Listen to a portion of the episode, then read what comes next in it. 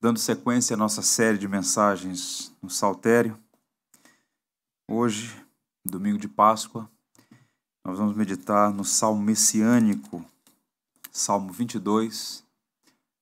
O Calvário na tela do Salmo é o tema da nossa mensagem à luz do Salmo 22. Diz assim então a palavra de Deus.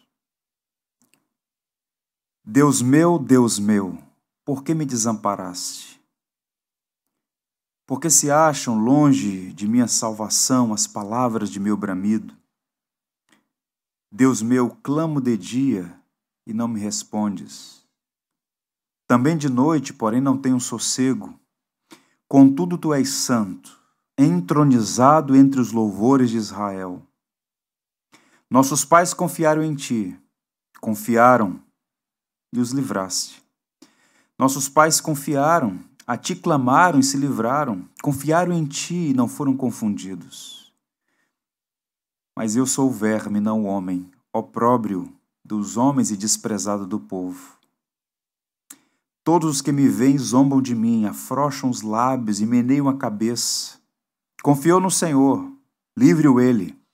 Salve-o, pois nele tem prazer. Contudo, tu és quem me fez nascer, e me preservaste estando eu ainda ao seio de minha mãe. A ti me entreguei desde o meu nascimento, desde o ventre de minha mãe, tu és meu Deus. Não te distancies de mim, porque a tribulação está próxima e não há quem me acuda. Muitos touros me cercam, fortes touros de Baçã me rodeiam. Contra mim abrem a boca, como faz o leão que despedaça e ruge. Derramei-me como água, e todos os meus ossos se desconjuntaram. Secou-se o meu vigor, como um caco de barro, e a língua se me apega ao céu da boca. Assim me deitas no pó da morte. Cães me cercam. Uma súcia de malfeitores me rodeia. Transpassaram-me as mãos e os pés Posso contar todos os meus ossos. Eles me estão olhando e encarando em mim. Repartem-se entre si as minhas vestes e sobre a minha túnica deitam sortes. Tu, porém, Senhor, não te afastes de mim. Força minha, apressa-te em socorrer-me. Livra a minha alma da espada e das presas do cão a minha vida. Salva-me das falses do leão e dos chifres dos búfalos. Sim, tu me respondes. A meus irmãos declarei o teu nome. Cantar-te-ei louvores no meio da congregação.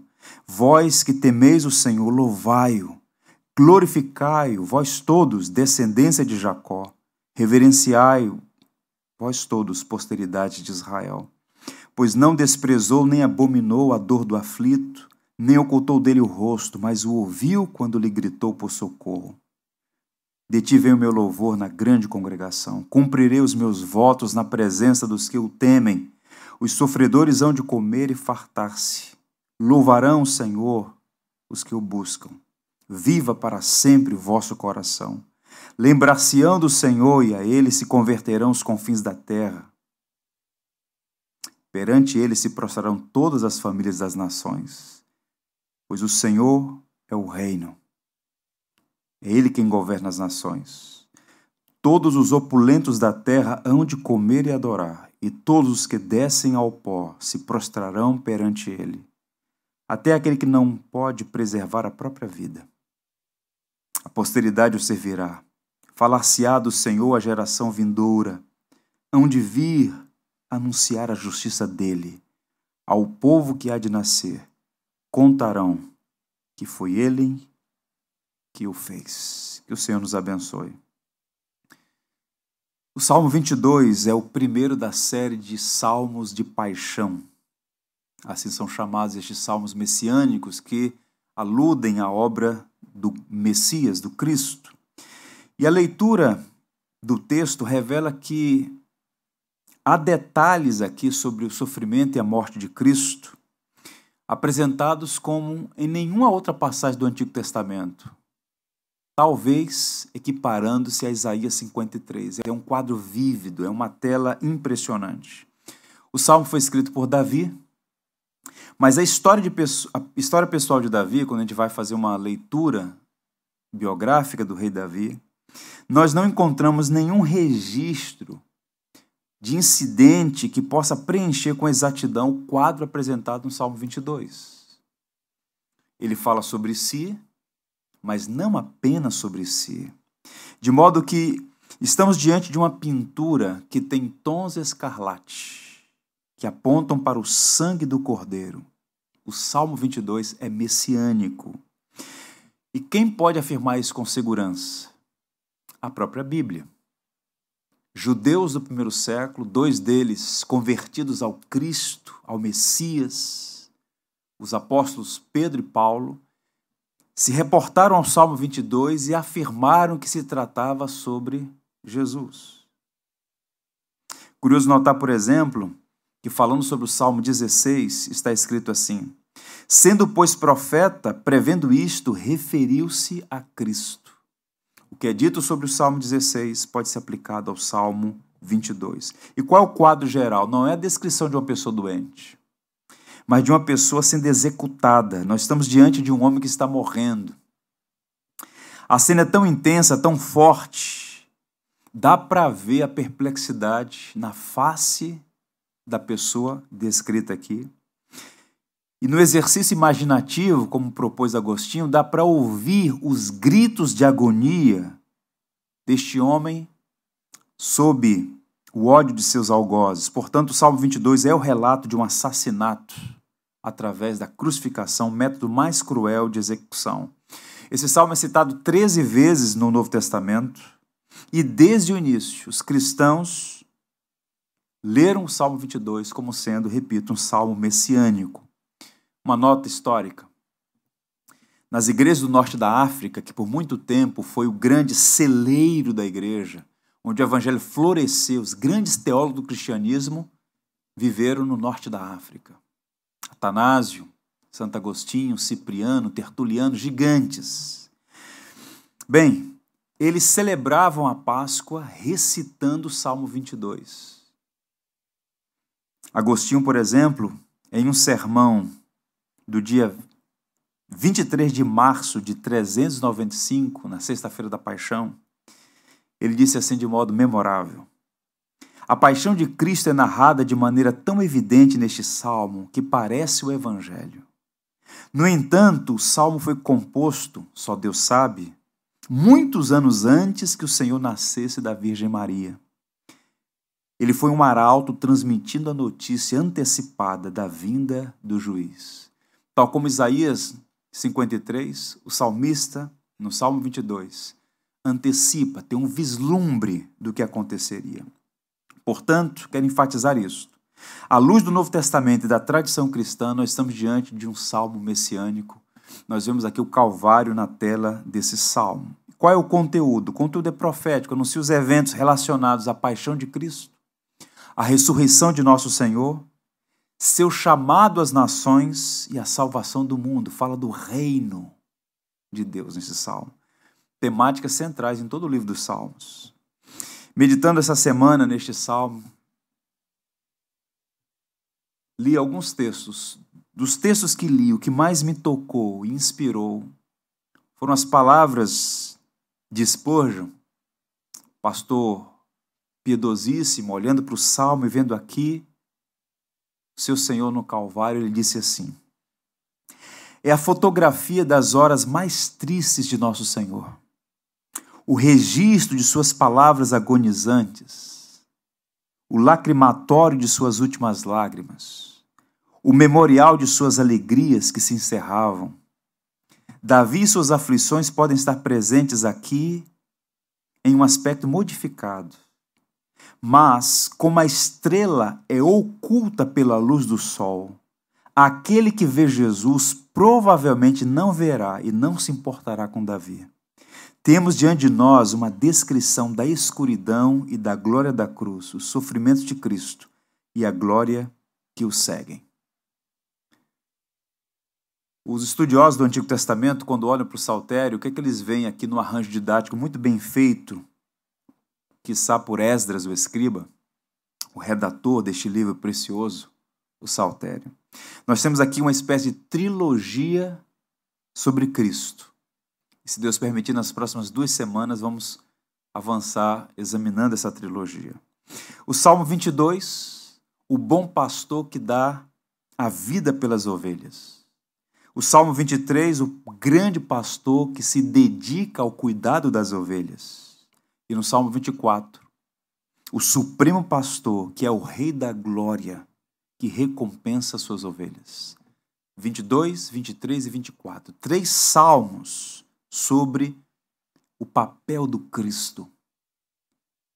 Hoje nós vamos meditar, portanto, no 22, tendo em vista o Calvário na tela desse salmo. O salmo tem duas grandes seções. Dos versos 1 a 21, os gritos de angústia, a agonia da cruz. A partir do verso 22, o tom muda. Encontramos aqui uma canção de louvor. Portanto, está apontando para o que a teologia chama de humilhação e exaltação de Cristo. Portanto, que Deus nos abençoe e abra os nossos olhos para enxergar o Calvário na tela do Salmo 22. Mantenha sua Bíblia aberta, vamos examinar aqui os primeiros 21 versos. Encontramos aqui os gritos de angústia. O quadro é sombrio. Eu percebo aqui três pesos sobre o coração de Davi que resumem os motivos de sua aflição e que também apontam para Cristo na cruz. Quais são os pesos sobre os ombros, sobre a alma, sobre o coração do salmista, que podem muito bem descrever a agonia de Cristo na cruz. Primeiro peso, ele foi abandonado pelo Senhor. Os cinco primeiros versos falam disso. Mais uma vez, as leituras dos, dos dois primeiros versos. Deus meu, Deus meu, por que me desamparaste? Porque se acham longe de minha salvação as palavras de meu bramido? Deus meu, clamo de dia e não me respondes. Também de noite, porém não tenho sossego. O salmo começa com a mais conhecida pergunta de Jesus registrada no Evangelho, seu grito de angústia na cruz. Jesus pronunciou sete palavras na cruz. Uma delas, literalmente, ele está citando o Salmo 22. Deus meu, Deus meu, por que me desamparaste? É uma linguagem carregada de intensas emoções, expressas de uma forma sincera, como lamento. E observem, essas palavras podem ser resumidas em três: desamparo, distância e indiferença. Davi experimenta a terrível sensação de abandono, de desamparo. Por que me desamparaste? É a pergunta carregada de queixa e de lamento. A segunda pergunta confirma e amplia a primeira. Por que se acham longe de minha salvação as palavras de meu bramido? Longe é a ideia do salmista aqui. Ele se dirige a Deus e lamenta a distância. O socorro está longe, parece que Deus não vai vir ao seu encontro, parece que o socorro não chegará. Tanto é que ele conclui o raciocínio dizendo assim: apesar de clamar dia e noite, não sou ouvido, não há sossego na minha alma. Uma coisa interessante aqui, é digno de nota, o motivo do lamento do salmista. Ele não diz, Deus, por que estou enfermo? A pergunta não é, Deus, porque sou pobre? Piedoso, o salmista lamenta seu desamparo espiritual. O senso de abandono domina o salmista e o silêncio de Deus o perturba. Sua preocupação primária é esse afastamento, distanciamento dele para com Deus. Uma leitura apressada, superficial, pode sugerir que esse homem perdeu a fé, como se estivesse resmungando aqui. Mas não é isso que o texto indica. Esse homem não perdeu a fé nem a esperança diante do abandono, da distância e do suposto da suposta indiferença de Deus. Por três vezes ele diz uma coisa importante, importante para todos aqueles que sofrem. Deus meu, Deus meu, Deus meu. Ele não perdeu a fé em Deus. Deus é o seu Deus. Como um ser humano, ele clama pelo socorro dos céus E por vezes, embora não estivesse entendendo a demora, a suposta indiferença, ele sabia que Deus é o seu Deus e podia confiar nele. Até que a gente chega no verso 3 e tem o primeiro contudo, a primeira cláusula adversativa. São três em toda a estrutura do Salmo 22. E a primeira diz assim: observe o verso 3. Contudo, tu és santo, entronizado entre os louvores de Israel. Nossos pais confiaram em ti, confiaram e os livraste. A ti clamaram e se livraram. Confiaram em ti e não foram confundidos. O que, é que ele está afirmando aqui? Eu estou clamando e o Senhor não me ouve. Dia e noite eu clamo e parece que o socorro não vai vir. Quem olha diz assim: perdeu a fé. Não é isso. É a humanidade sendo exposta. Há uma diferença, como nós já vimos, entre lamento e murmuração. Ele está lamentando, abrindo o coração, expressando as suas emoções, coisa que nunca é censurada na Bíblia. Mas aí ele tem o um lampejo, o renovo da sua fé, diz: contudo, e aí ele começa a fazer afirmações sobre Deus. Tu és santo, e de fato Deus é santo. Tudo que Deus faz, irmão, sempre é justo, perfeito e bom, mesmo quando não entendemos os seus desígnios. Ele diz: o Senhor está entronizado entre os louvores de Israel. Deus da aliança é digno de ser adorado na vida do seu povo. Os versos 4 a 5 mostram Davi fazendo o exercício de ponderar os feitos de Deus na história. Tente imaginar isso. Ele está sofrendo e começa a trazer à memória o que Deus fez em favor do seu povo na história. Esse é um exercício muito importante, trazer à memória o que nos pode dar esperança. E ele então diz: Nossos pais confiaram em ti inúmeras vezes experimentaram o socorro, o livramento do Senhor, não ficaram confundidos. Portanto, a angústia, a sensação de abandono é real, mas não é capaz de apagar a memória dos redimidos. Quando nós estamos no vale, afligido pelas dificuldades, podemos nos esquecer de certas coisas razão pela qual devemos ativar a memória, lembrar o que Deus já fez, quem Deus é, seu caráter, sua bondade, sua misericórdia. É o que Davi faz aqui. No passado, nossos pais confiaram no Senhor, eles não ficaram confundidos. Deus está nos ensinando aqui a lamentar. Através de Davi, aprendemos a lamentar adequadamente, não é uma queixa de murmuração, não é falta de fé, mas expressão da nossa humanidade. Perceba que há um intercâmbio entre lamento e confiança. Ele lamenta porque não entende certas coisas, mas ao mesmo tempo confia.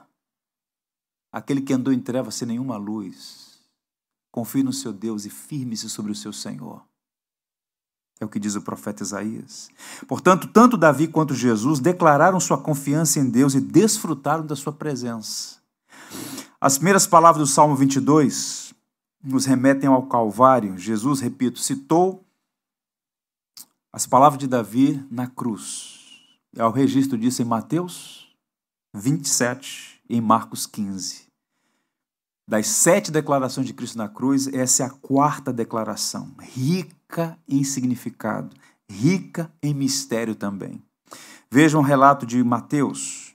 E houve trevas sobre a face da terra, do meio-dia às três horas da tarde. Por volta das três horas da tarde, Jesus bradou em alta voz: Eloi, Eloi, lama sabachthani, que significa: Deus meu, Deus meu, por que me abandonaste? O bispo inglês chamado John Riley disse que há mistérios nessas palavras que nenhum mortal é capaz de sondar. Lutero, também perplexo, perguntou a si mesmo: Deus abandonando Deus. Quem pode compreender isto? Estamos num terreno misterioso, insondável. Mas o que está acontecendo aqui, neste salmo, como tela do Calvário, é que aquele homem na cruz central, por um espaço de algumas horas, viveu que nenhum outro ser humano tinha vivido, nem poderia viver, nem jamais viverá. O Senhor Jesus Cristo foi crucificado às nove da manhã. Ao meio-dia, houve trevas que se estenderam até as 15 horas da tarde, quando ele expirou. E tendo gritado, está consumado, morreu. seis horas intensas. E naquele período de angústia e sofrimento, ele se reporta ao salmo que conhecia de memória. Deus meu, Deus meu, por que me desamparaste?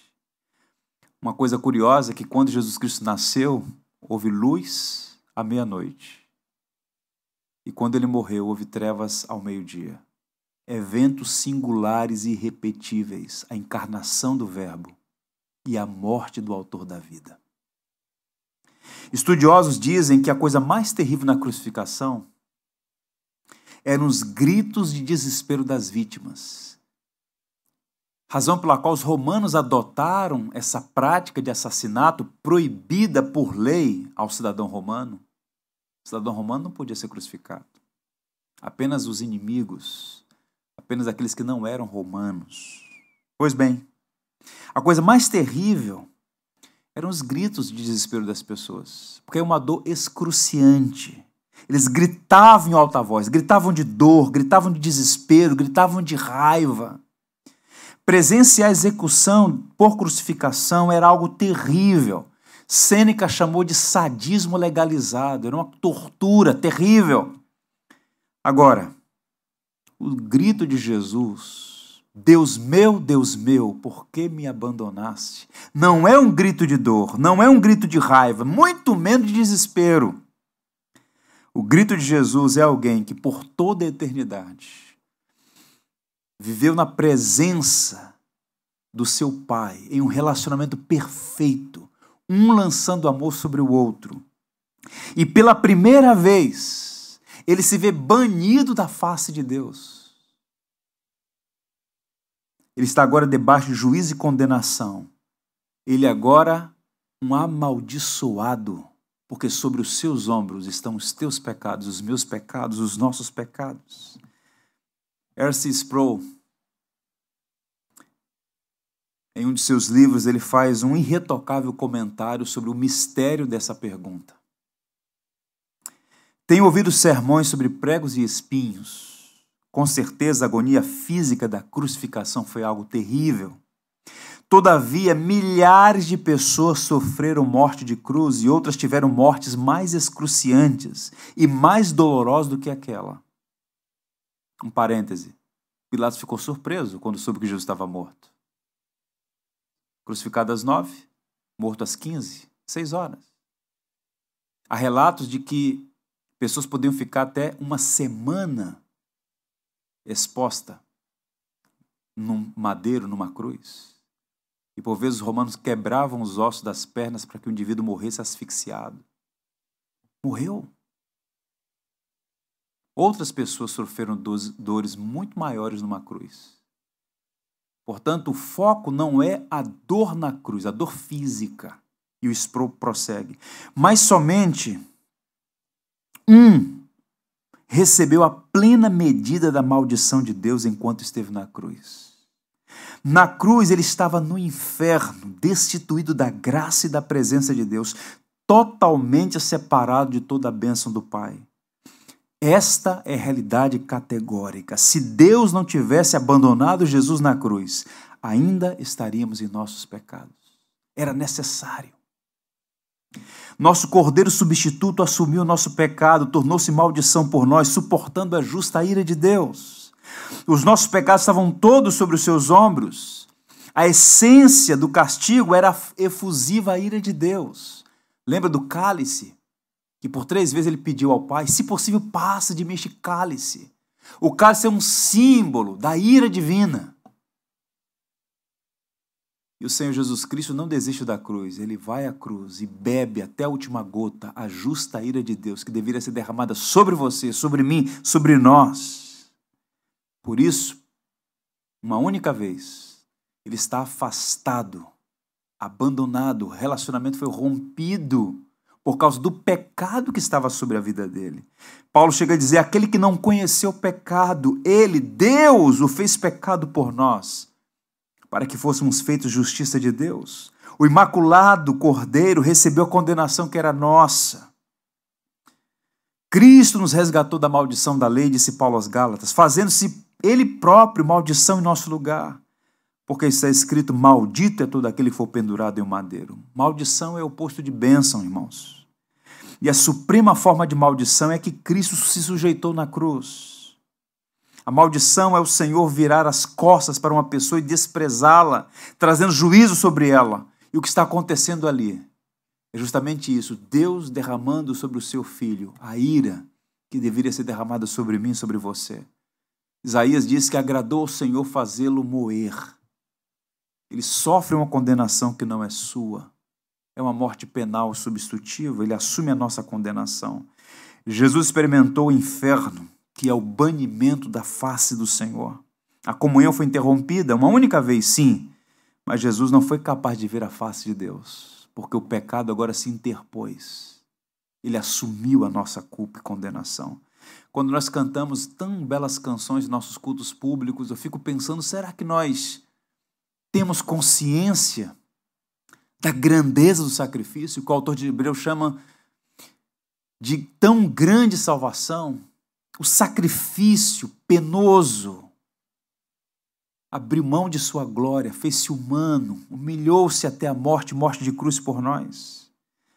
O Stott vai dizer que se o maior sofrimento não foi dor física, nem a zombaria dos perseguidores, que ele mais tarde descreverá, mas a sensação de ter sido abandonado por Deus por causa dos nossos pecados. Então, o primeiro peso aqui que o leva a este grito de angústia é o abandono de Deus, porque naquele momento Jesus estava carregando sobre os seus ombros os nossos pecados. Segundo, ele foi desprezado pelo povo. Os versos 6 a 11 vão apontar nessa direção. Observe os versos 6 a 8. Mas eu sou o verme e não o homem, opróbrio dos homens e desprezado do povo. Todos os que me veem zombam de mim, afrouxam os lábios e meneiam a cabeça. Confiou no Senhor, livre-o ele, salve-o, pois nele tem prazer. Quando nós assistimos alguns filmes sobre a morte de Cristo, sobre a paixão, e chega o momento da crucificação, a visão idealizada é que Jesus Cristo está no alto de uma montanha, três cruzes, ele na cruz central, e as pessoas passam de longe. Isso não faz justiça aos relatos históricos. A crucificação era feita num local onde havia fluxo de pessoas.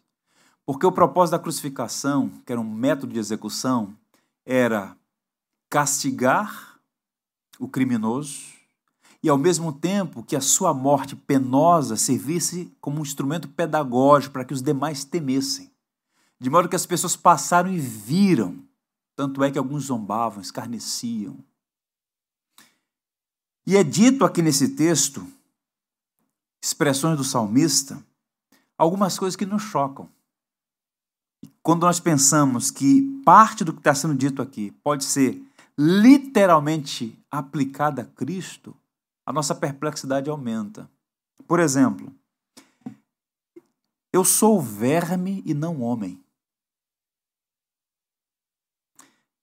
O salmista usa uma linguagem aqui extremamente pesada para descrever o nível de desprezo experimentado. Os abusos foram tão grandes que ele diz: Olha, eu não me sinto mais humano. Eu sou um verme profeta Isaías falou que o Messias seria desfigurado por seus inimigos a ponto de não parecer mais humano, não víamos beleza. Olhávamos e desprezávamos, tamanha crise experimentada, que desconfigurou inclusive o aspecto físico por conta das torturas que ele foi submetido. Considerado um verme, isto é, uma criatura repugnante, indesejável. Mais uma vez eu lanço mão aqui do espojo, que com uma característica muito singular, ele faz uma descrição interessante, contrastando as palavras de Davi com a realidade de Cristo. Este versículo é um milagre na linguagem. Como poderia o Senhor da glória ser levado a tal rebaixamento, a ponto de não ser somente menor que os anjos? mas até menor que os homens. Que contraste entre eu sou e eu sou verme. Contudo, tal natureza dupla foi encontrada na pessoa de nosso Senhor, enquanto sangrava no madeiro. Pense nisso e que isso o constranja. O Verbo eterno, autossuficiente, autoexistente, coigual e coeterno com o Pai e com o Espírito, decidiu este mundo, tomou a natureza humana, humilhou-se a si mesmo voluntariamente, submeteu-se às limitações de um corpo humano, experimentou humilhações, zombarias, todo tipo de escárnio. Humilhou-se até a morte, e a mais terrível delas, a morte de cruz, por amor a nós e para glorificar a Deus. Isaías diz: era desprezado e o mais rejeitado entre os homens, homens de dores, homem de dores, que não sabe o que é padecer, perdão, que sabe o que é padecer e como um que quem os homens escondem o rosto era desprezado e dele não fizemos caso algum. Por que, que ele se submeteu a isso? Repito, porque escolheu os cravos em nosso lugar. Porque o quis. Ninguém tira a minha vida, eu voluntariamente a dou. Ele está cumprindo o projeto redentivo para nossa salvação. Os principais líderes de Israel, oficiais romanos, não tinham nenhuma consideração, nenhum respeito, nenhum apreço por Jesus. Lembrem-se que quando Pilatos está ali numa situação de querer lavar as mãos, como de fato lavou, querendo se omitir da sua responsabilidade, então, sabendo que Jesus era da Galileia, envia para Herodes Antipas, que estava na cidade de Jerusalém por conta da festa da Páscoa, para que Herodes tomasse a decisão quanto a Jesus, ele evoca uma questão de jurisdição. Vou mandar o problema para Herodes. E Herodes, quando foi informado que Jesus estava sendo levado à sua presença, ficou animado. Queria conhecer há tanto tempo esse tal de Jesus. E quando na presença de Jesus ele começa a exigir que Jesus faça alguma coisa para que ele veja o poder de Jesus, Jesus silenciado como uma ovelha muda no matadouro, Herodes, então, desprezando, coloca um manto suntuoso sobre Jesus e entrega para Pilatos. Desprezo, ele foi desprezado. Boa parte da multidão que no domingo anterior clamou: Hosana ao que vem em nome do Senhor, boa parte daquelas pessoas foi a mesma que disse para Pilatos: crucifica-o, crucifica-o. Portanto, ele foi desprezado não apenas pelas autoridades, mas também pelo povo. Todos eles são moralmente responsáveis. Agora veja o que o autor de Hebreus diz. O que é que motivou Jesus a suportar tamanha afronta? Encorajando uma igreja perseguida, encorajando um povo sofrido, os discípulos de Jesus do primeiro século, o autor da carta aos Hebreus diz assim: Irmãos, considerai atentamente aquele que suportou tamanha oposição dos pecadores contra si mesmo, para que não vos fatigueis, desmaiando em vossa alma. E ele vai dizer: em troca da alegria que lhe estava proposta. Ele experimenta a cruz e os horrores da cruz em troca da alegria. Que alegria é esta? Isaías vai dizer: ele verá o fruto do penoso trabalho de sua alma e ficará satisfeito porque com seu sangue ele comprou para si um povo de todas as tribos, raças, línguas e nações da terra. A alegria que Cristo experimentou, redimindo pessoas, foi incomparavelmente superior às afrontas que ele passou enquanto exercia seu ministério, sobretudo na cruz do Calvário.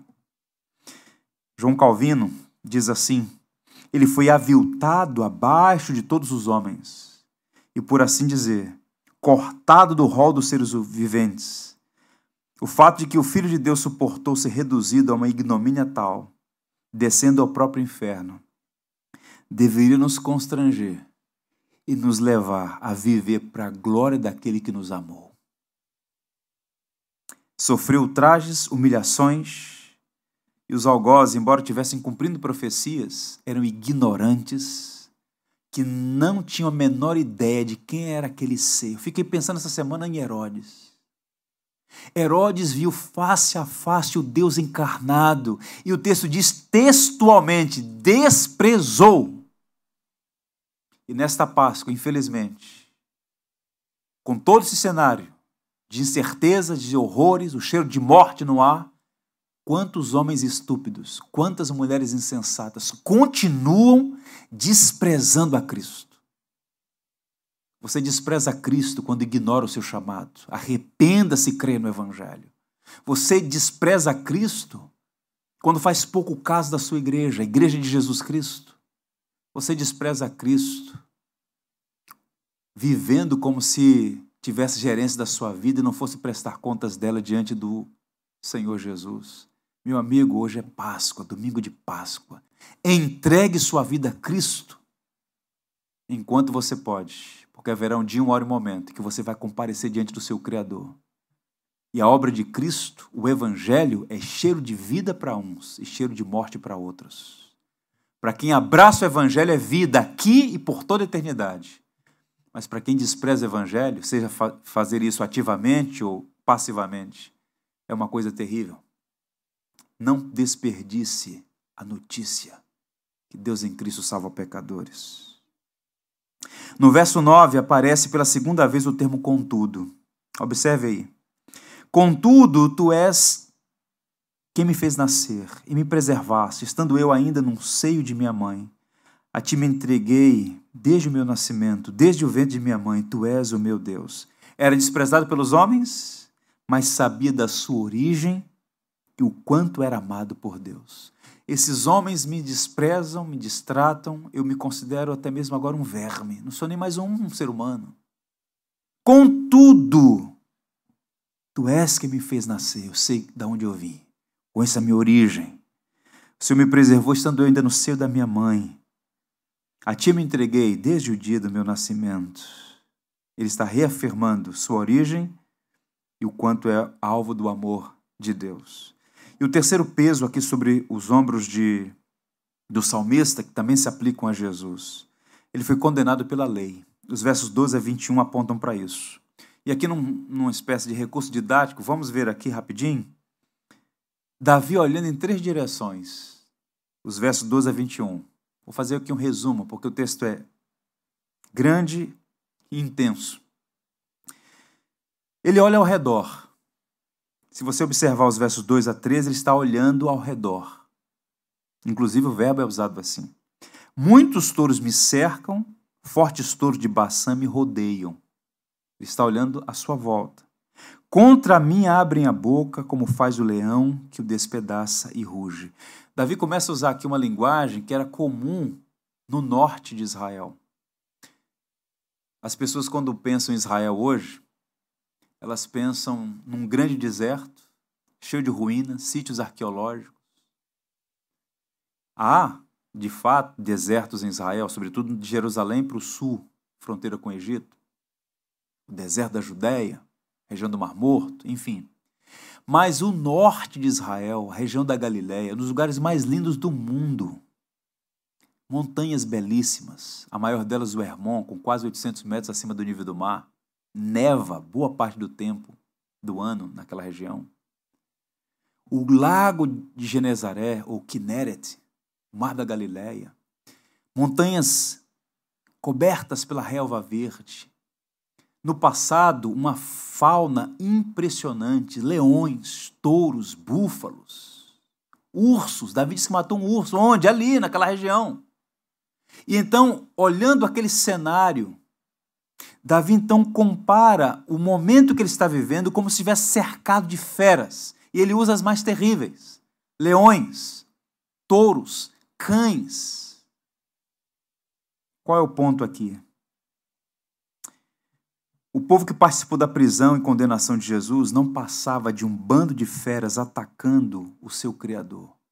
Uma vez aplicada a Jesus, é o que está acontecendo aqui. Tente imaginar aquela turba ensandecida pedindo a ponto de soltar um criminoso chamado Barrabás.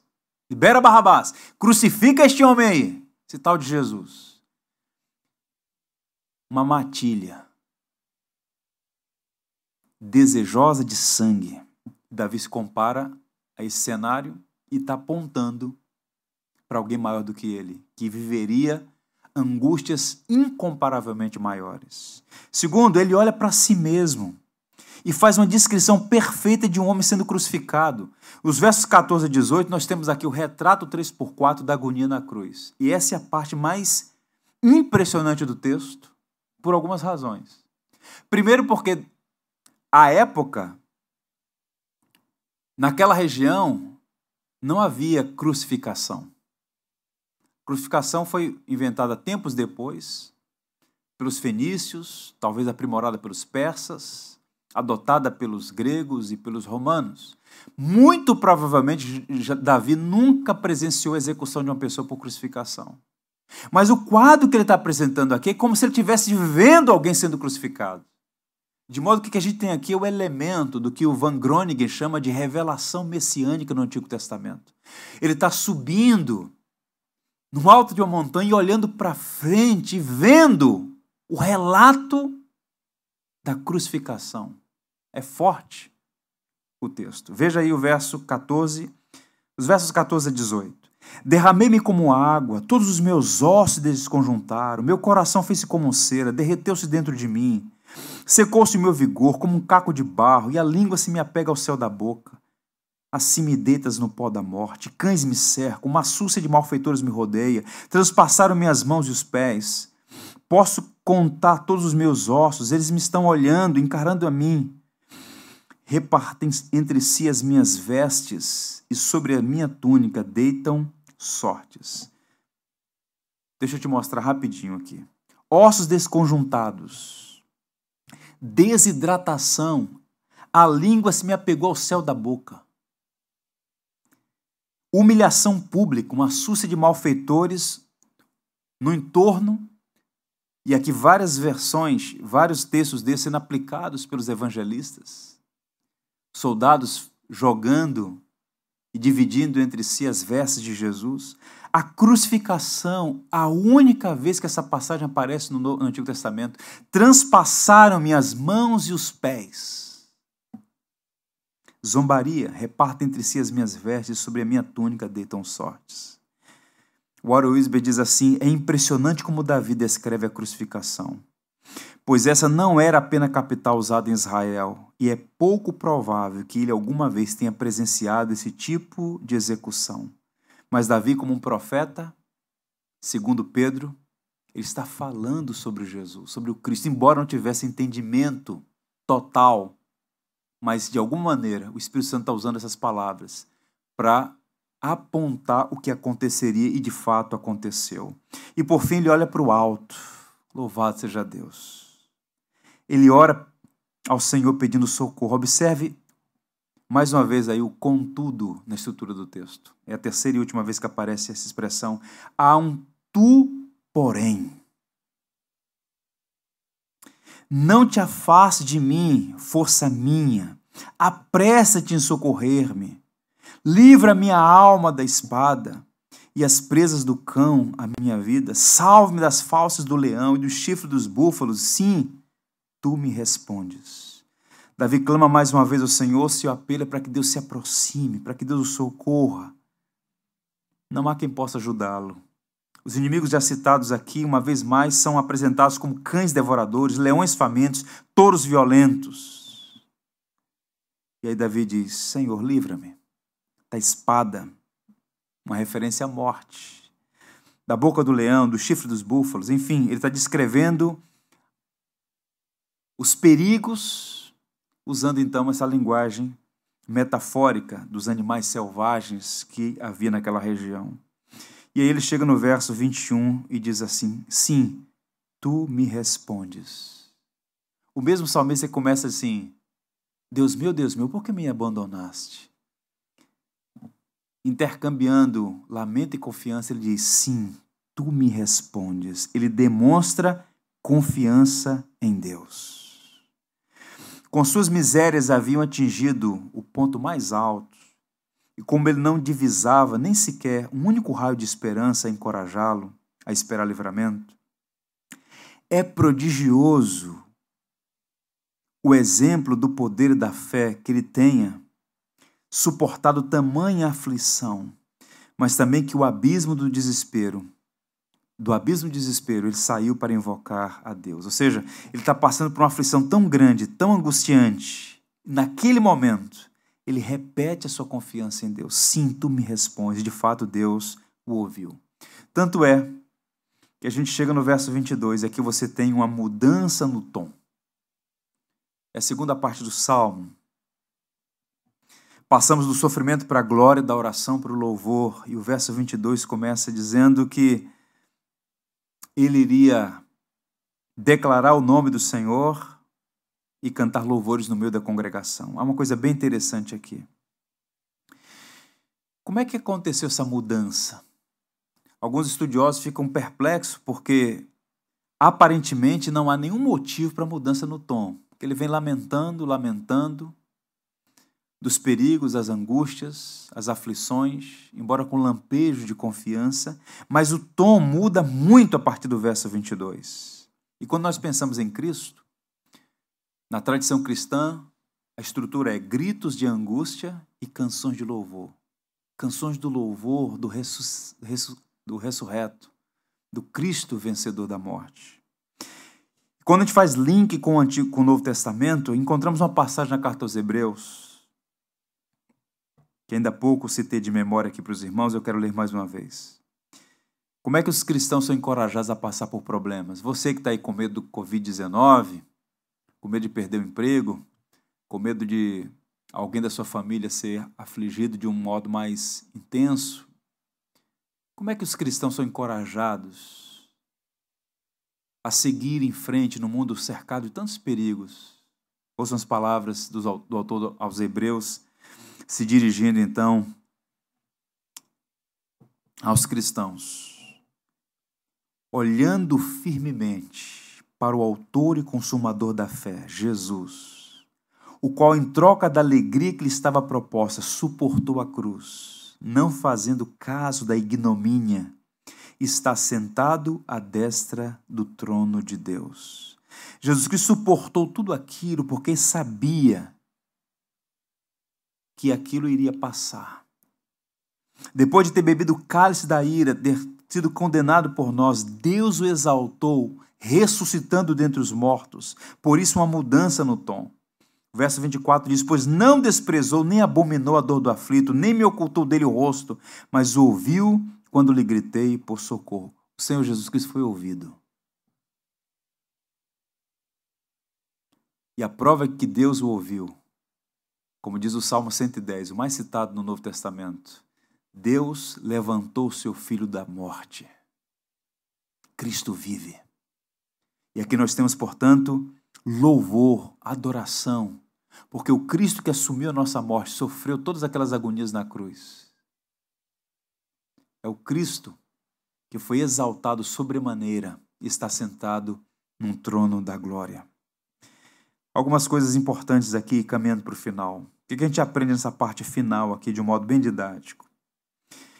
A comunidade do pacto louvará a Deus. Tudo que Cristo fez, fez pensando, primeiro, na glória de Deus no seu povo.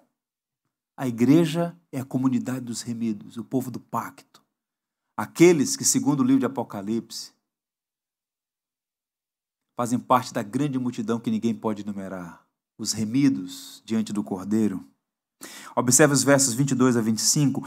A meus filhos declarei, perdão, a meus irmãos declarei o teu nome, cantar-te-ei louvores no meio da congregação. Vós que temeis o Senhor, louvai e glorificai-o. Vós todos, descendentes de Jacó, reverenciai-vos por vós todos, posteridades de Israel.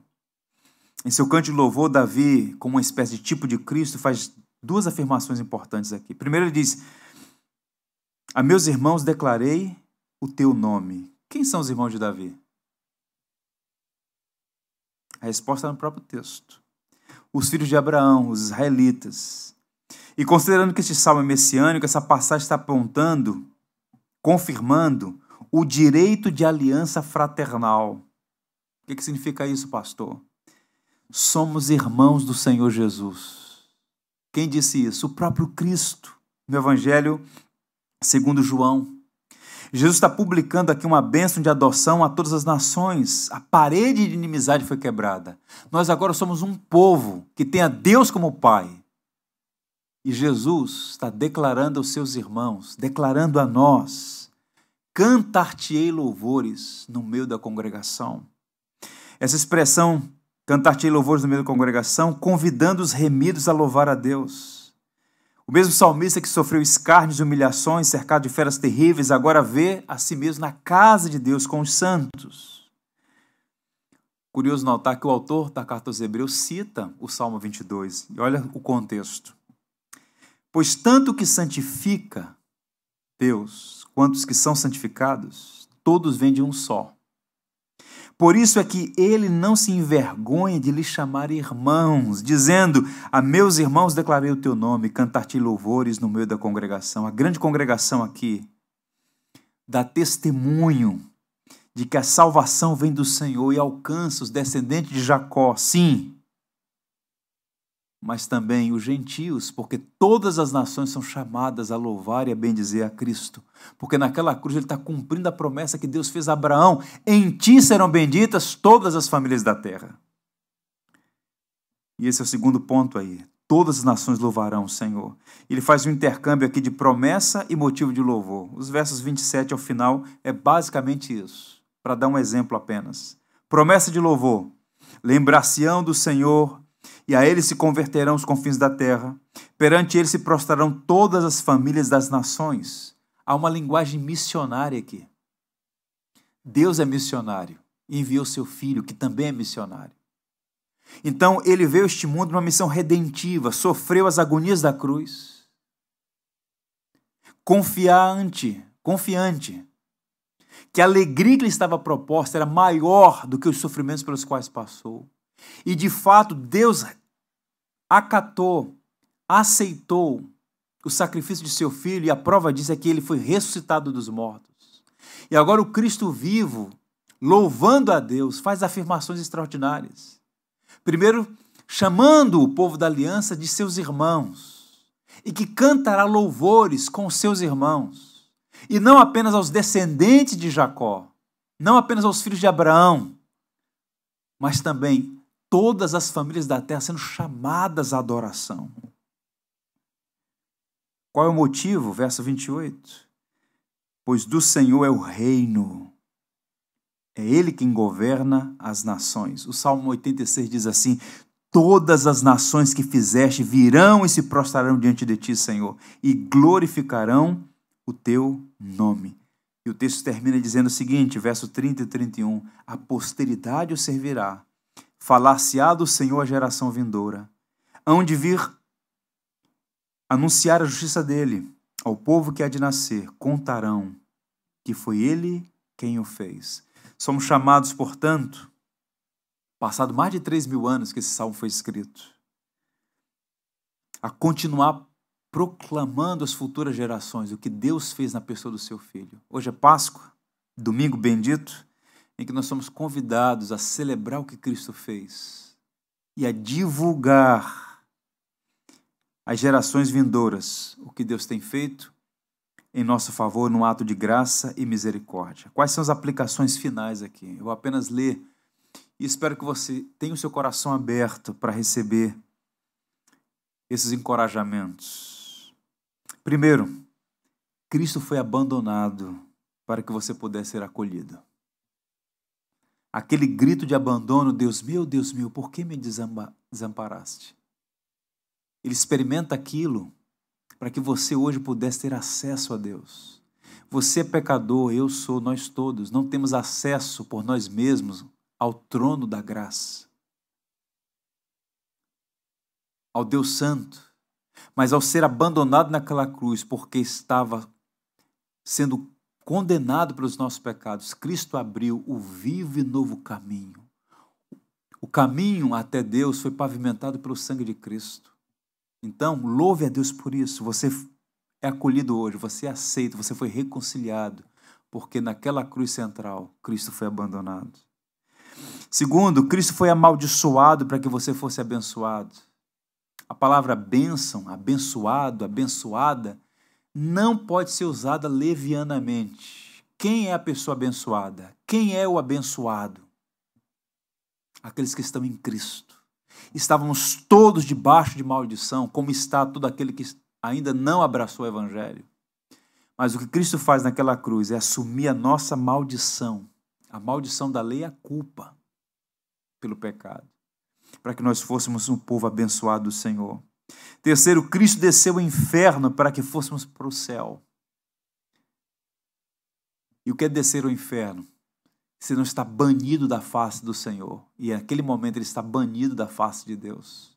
Ele experimentou essa angústia para que hoje nós pudéssemos ter acesso a Deus e pudéssemos viver por toda a eternidade diante dele, sem culpa e condenação, mas em efusiva alegria e glória. Portanto, Cristo morreu por você, agora viva para ele. Não celebre a Páscoa como mais um evento, como mais uma oportunidade, como mais um dia para estar com a sua família. Isso tudo é bom, mas assuma o compromisso de viver para a glória do teu Redentor. Tudo isso fiz por ti, que fazes tu por mim? O Deus que nos amou espera que possamos amá-lo também. Kuyper vai dizer que até o coração de Deus tem sede de amor. No sentido de que Deus não quer ninguém acorrentado junto ao seu trono, servindo por obrigação, mas o coração devoto, afeiçoado, viva para Cristo. E Cristo ressuscitou para garantir a nossa vida eterna. Eu encerro lendo dois textos, de Isaías e de Apocalipse. Duas conexões fantásticas aqui para a gente orar agradecidos a Deus pela obra de Jesus. Quando eu penso em todo esse sacrifício do Calvário, Cristo ali naquela cruz, me lembro de Isaías, o profeta, quando diz: Ele verá o fruto do penoso trabalho de sua alma e ficará satisfeito. O meu servo justo, com seu conhecimento, justificará muitos, porque as iniquidades deles levará sobre si. Não conhecemos um Deus frustrado não reconhecemos um Deus que está dependendo do ser humano para fazer a sua obra. Cristo não morreu para possibilitar a salvação, mas para garantia. E ele disse que verá o fruto do penoso trabalho de sua alma e ficará satisfeito. E por que ficará satisfeito? O último livro da Bíblia tem a resposta. Os anciãos cantavam dizendo assim: Digno é de tomar o livro, de abrir os selos, porque foste morto. E com o teu sangue compraste para Deus os que procedem de toda tribo, língua, povo e nação. E para o nosso Deus o constituíste reino e sacerdotes, e reinarão sobre a terra.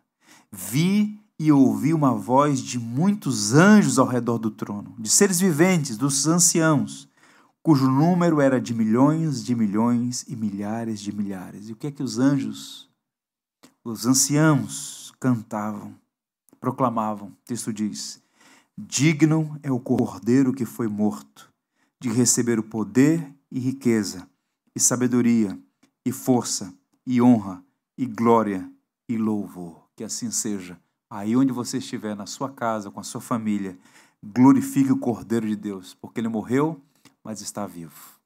Vamos orar. Pai Celestial, nós rendemos graças ao Teu nome, te bendizemos por Tuas misericórdias em Cristo. Reconhecemos que o Verbo se fez carne, experimentou a nossa natureza com todas as suas fraquezas, Senhor. Ele se humilhou até a morte, morte de cruz. Esse é um misterioso amor. Te damos graças porque naquela cruz Jesus bebeu o cálice da tua ira em nosso lugar. Louvamos teu nome pois o teu filho assumiu a nossa culpa, a nossa condenação, recebeu aquilo que nós merecíamos. Aquela cruz era nossa, que jamais nos esqueçamos disso. Ele a tomou por para si num ato de graça, de bondade, de misericórdia. Bendito seja o nome de Jesus Cristo hoje e sempre. Nesta manhã gloriosa de Páscoa, nós te louvamos porque o túmulo está vazio. Cristo ressuscitou dos mortos. Aquele que sofreu as agonias do Calvário ressurgiu e foi recebido na glória. Dá que sejamos impactados pela verdade do Evangelho, possamos viver na expectativa do triunfal retorno de nosso Senhor. Venha o teu reino, que as nações da terra saibam que o Senhor reina, que o Senhor vive e que voltará para consumar a sua obra. Todo joelho se dobrará e toda língua confessará que Jesus Cristo é o Senhor, para a glória de Deus Pai.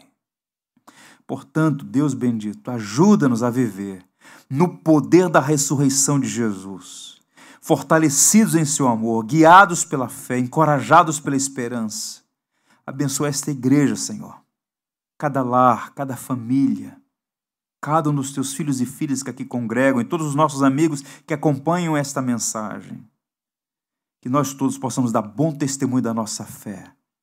Fé firmada no Cristo crucificado e ressurreto Oramos em nome de Jesus Cristo, aquele que nos ama e com o seu sangue nos libertou dos nossos pecados, hoje e sempre. Amém. Uma feliz Páscoa a todos vocês. Deus os abençoe. Vamos cantar graça. Por tudo que tens feito, por tudo que vais fazer por tuas promessas e tudo que és. Eu quero te agradecer com todo o meu ser. Te agradeço,